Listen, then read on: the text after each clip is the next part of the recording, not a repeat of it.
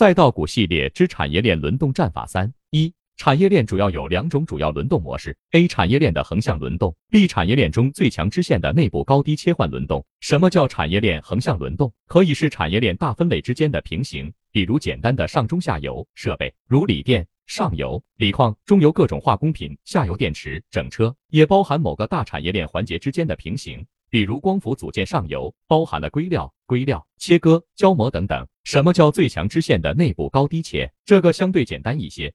当板块出现高辨识度赚钱效应时，同一个细分环节里面的股的轮动，记住这个得是特别强的支线才有的待遇。一般小的题材龙头自己都涨不了多少，就更别提内部高低切轮动了。简单来说就是，A 类似于炒完上游，炒中游，炒完中游炒下游；B 类似于炒光伏组件，然后开始炒上游，发现上游的很多自身逻辑很好，于是就开始炒的很细致，把每个材料都炒作了一遍。